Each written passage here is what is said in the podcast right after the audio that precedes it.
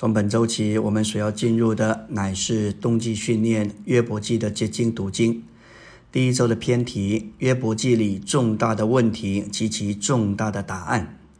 许多的信徒在遭遇患难时，常会想到约伯这个人，也会借此读约伯这一卷书，看看自己所遭遇的，再和约伯所承受的做对比，也许会受到一点的安慰。约伯这个名字的意思是遭恨恶，或是受到逼害，表征约伯从神仇敌撒旦所遭受的事。约伯也确实受到撒旦的恨恶和逼害。当我们读约伯记，表面上我们看到的是他受了许多的患难和痛苦，而他的三个朋友以为他必定得罪神，以致遭遇到神的审判。我们要认识本书的内在意义，就要脱开从人的眼光角度来看所发生在约伯身上的事，而要从神的角度来看这一卷书启示我们，神对付他的显明，目的是要使他们得着他自己做生命。神剥夺寻求他之人的产业，使他们能够完满的承受他。同时，神也借着患难为他的得胜者成就永远重大的荣耀。最末了，神要借着万有，将爱他的人带到他自己这荣耀里，并要以他自己来融化他们。约伯记的中心思想乃是历代圣经学者所研究的：为什么一个好人要经历这么多的困苦？这是一个重大的问题。李弟兄所留给我们的，就是无论哪一卷书，都要有解释神话语的管制原则。神话语的内在意义是很重要的，也就是神永远的经纶及其神的分赐。这要照着神心头的愿望解开每一卷书。约伯记的内容乃是敬虔之人情绪的发表。这其中包括约伯和他三个朋友，以及青年人以利户。本书是这五个人加上神说话的记录。他们的发表虽是在律法赐下之前说出来的，但他们的情绪满了善恶的原则。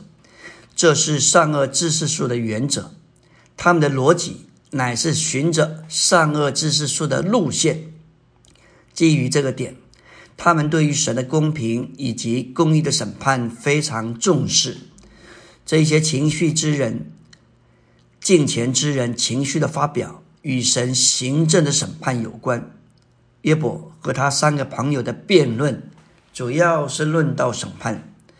他们推论约伯一定是在某一方面做错了事，因此发生在他身上的事，乃是从神来的审判。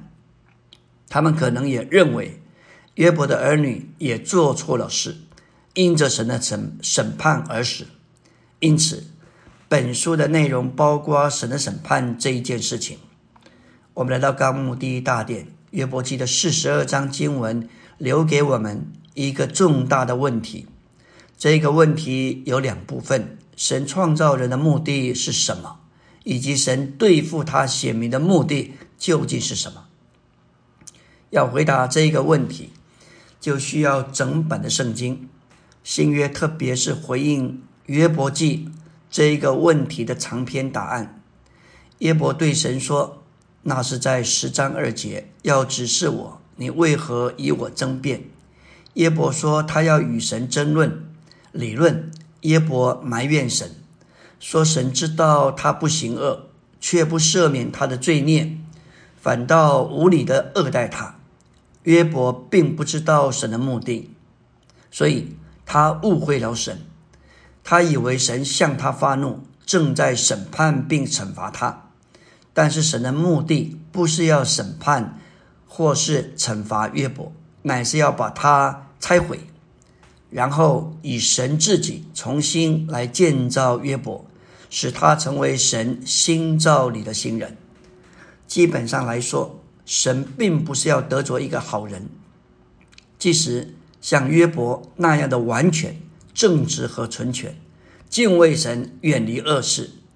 耶伯做的这一切都是在神之外，神乃是要得着一个神人，神要我们被神充满，并被神浸透，与神合并，彰显神，并且分赐神给人，使我们能够完全彰显神自己。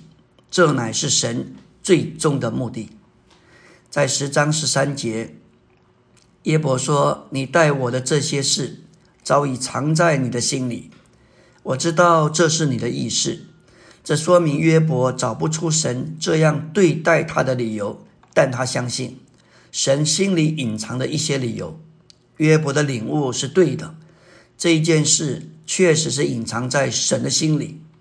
这历世历代隐藏的奥秘，不仅向他隐藏，也向所有旧约的申言者，包括摩西、大卫、但以理。沙漠等等，也都是隐藏起来的。这是一个历世历代隐藏的奥秘，在新约时代以前，没有向任何人揭示它的定旨。直到新约的使徒保罗，他在以佛所三章九节告诉我们，隐藏在神里的奥秘。当我们把约伯十章十三节和以弗所三章九节放在一起。这会解开整本圣经。这里，保罗要向众人照明，隐藏在创造万有之神里的奥秘有何等的经纶。这神永远的经纶，连于神的分赐，为使我们这一般被造的人被神充满，而且能完满的彰显神。今世成为基督的身体，也就是隐藏在神心里的事。